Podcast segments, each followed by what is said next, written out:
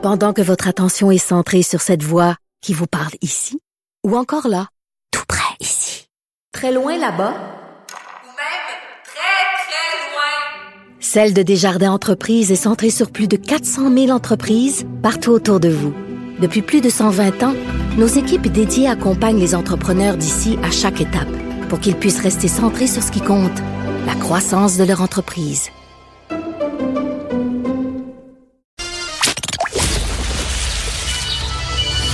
De 13 à 15. Les effrontés. Deux heures où on relâche nos bonnes manières. Après tout, on est en vacances. Cube Radio. On est de retour là, on, on clôt l'émission euh, sur euh, la chronique euh, que j'attendais. Ah, la chronique, c'est gentil. ben oui, la chronique culture. J'aime ça parler moi de culturel le vendredi. Vous le savez, j'aime ça les sujets légers. J'ai un mimosa en ce moment entre Oh, les mains. Je veux dire, voyons donc. Mais plus sérieusement, euh, aujourd'hui, je suis avec Stéphane Plante, chroniqueur à disque dur. Et Stéphane, tu nous fais vraiment euh, cette fois-ci un tour d'horizon Oui, des actualités euh, tour, ouais. musicales et culturelles de la semaine, ce que tu fais pas nécessairement d'habitude. Pas toujours. Tu te concentres sur une affaire, mais aujourd'hui, euh, Ben, j'ai une palette. Let's go, ah ouais, ah ouais, Décidé- pas moi ça. Décidé de te gâter. Ah, mon Euh, ben, en fait, ça commence, c'est un petit peu euh, triste. Première histoire, c'est un homme de 62 ans qui est décédé dans le mosh pit pendant un spectacle de voyons. Slipknot. Un homme de 62 ans quand même dans un gros show euh, Ben, de Slipknot. Ben, Slipknot. Et l'album, il, il vient de sortir un album. Il y a un engouement, mais je savais pas que l'engouement était tel que des gens de 62 ans assistaient au concert de, de Slipknot. Et les gens sur, sur place disaient, ah ben le, le monsieur avait l'air de bonne humeur, tout allait bien pour lui, il buvait de la bière, riait. C'est un certain euh, Richard Valadez. Et tout d'un coup, il a, il a mangé un coup parce que Oh, ça... Euh, il dans le mosh pit, hein, Ben, quand les gens, même. ils vargeaient partout, là. Il est- ben, c'est ça, il était pas d'une loge VIP et il s'est tassé un peu. Et là, on l'a vu qu'il avait perdu connaissance, mais il était pas, il est pas décédé. Mais c'est une fois dans l'ambulance, arrivé à l'hôpital, il était trop tard. Donc, c'est une triste nouvelle, mais c'est ça la. la- Mon Dieu, mais c'est vraiment tragique, là. Moi, Tu t'as dit que t'as, moi, le, J'ai commencé, oui, oui, j'ai ben, le commencé ça. mimosa, il commence à goûter amer un peu, là.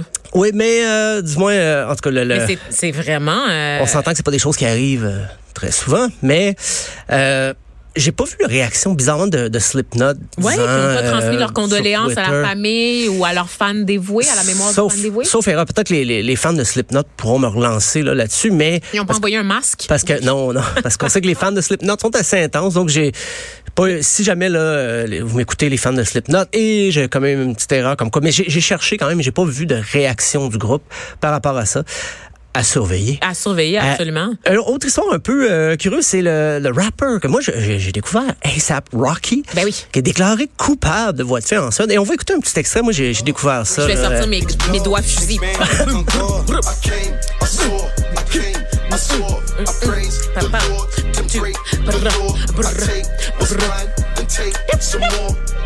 Il était, il était emprisonné euh, quand même depuis le, le 30, ben le 30 juin en fait. Il a pas été emprisonné, mais euh, il a retiré ça. Il a eu, il était accusé de voie de fait. Lui, il Ouais. dit que c'est de l'autodéfense, mais la cour a déclaré que ni lui ni ses, son entourage, ses acolytes, n'étaient pas dans une situation où il avait besoin de se défendre. Euh, donc, il, euh, il doit payer 1500 dollars canadiens, ce qui est 12 500 couronnes suédoises, et il va rentrer euh, aux États-Unis, comme il doit déjà rentrer.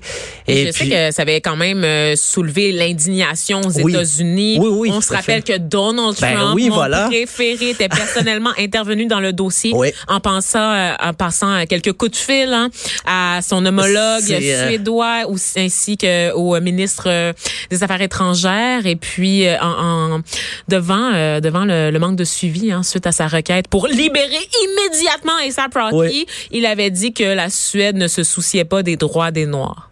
Oh, OK. Alors, parce que Malaise. il a retweeté euh, justement hier, il a dit ah, enfin là, il va rentrer euh, ASAP Rocky va rentrer. Il a fait un petit jeu de mots, il dit c'était la Rocky Week. Alors, get home.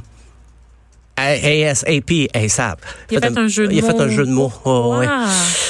Ah, écoute, ben c'est c'est pas le- c'est là pas le son pire tweet, mais Non, quand même. Mais c'est dans le sens de, de ce, ce dont il, il nous a un petit peu, euh, Donald. Euh, sinon, rapidement, a- le 9 septembre prochain, première édition de la journée, j'achète un disque québécois. Eh oui, c'est ça, hein? C'est inspiré tout à fait de la, la, La journée. première euh, édition, là. Donc, on ouais, part ouais, ouais. ça, là, cette année. Mais c'est très... euh, C'est étonnant que ça n'existait pas avant. Ben, moi aussi, ça m'a étonné. J'ai cherché, effectivement, c'est Francis Bowman, qui est agent d'artiste.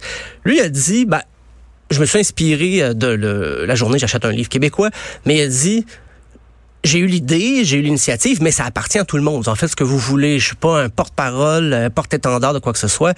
Et le, le 9 septembre, au Quai des Brumes, après tout ça, il y aura un petit party avec les, les étiquettes de disques québécoises sera-tu? au, au diagramme. Ben, j'aimerais ça y aller, oui. Quand tu Je- dis j'aimerais ça y aller, c'est parce que t'as pas reçu d'invitation? Euh, ben, oui, je l'ai reçu. J'ai Ah, bon, reçu ok, ok, l'invitation. bon. Oui, oui, oui. Je voulais Euh, créer un malaise, de mais toute ça a façon, échoué. Quai des Brumes, pas besoin d'invitation. Euh, là, tu sors. euh, La place t'appartient, Stéphane. Ben, peu, ben, Quasiment, hein, ouais, quasiment. Ça, ça puis l'escogriffe, disons, là, c'est. Ouais, ouais, je dirais pas que c'était ma, ma deuxième maison, je pense que c'était ma première. Euh, et bon, donc la journée du disque québécois, le 9 septembre, et puis euh, on va s'acheter un album québécois pour cette journée-là. J'ai déjà une liste un peu trop longue. Euh, sinon, une petite histoire courte, euh, une petite, c'est cute, un couple qui s'était rencontré à Woodstock il y a 50 ans et qui, ah, par la suite, ils sont mariés, tout ça, mais il n'y avait pas de, d'image, il n'y avait pas de photo qui attestait qu'ils s'étaient rencontrés là. Parce que vous savez ce qu'on dit, si vous vous souvenez de Woodstock, c'est que vous n'y étiez pas. Euh, et eux eux autres, ils disaient ça, le couple, euh, Jerry et Judy Griffin, ils disaient, ben oui, oui, on s'est rencontrés à Woodstock. Et les gens disaient, ben oui, ben oui, c'est ça. C'est tellement cute. Mais ils disaient, non, c'est vrai, mais il n'y avait pas de preuves tangibles.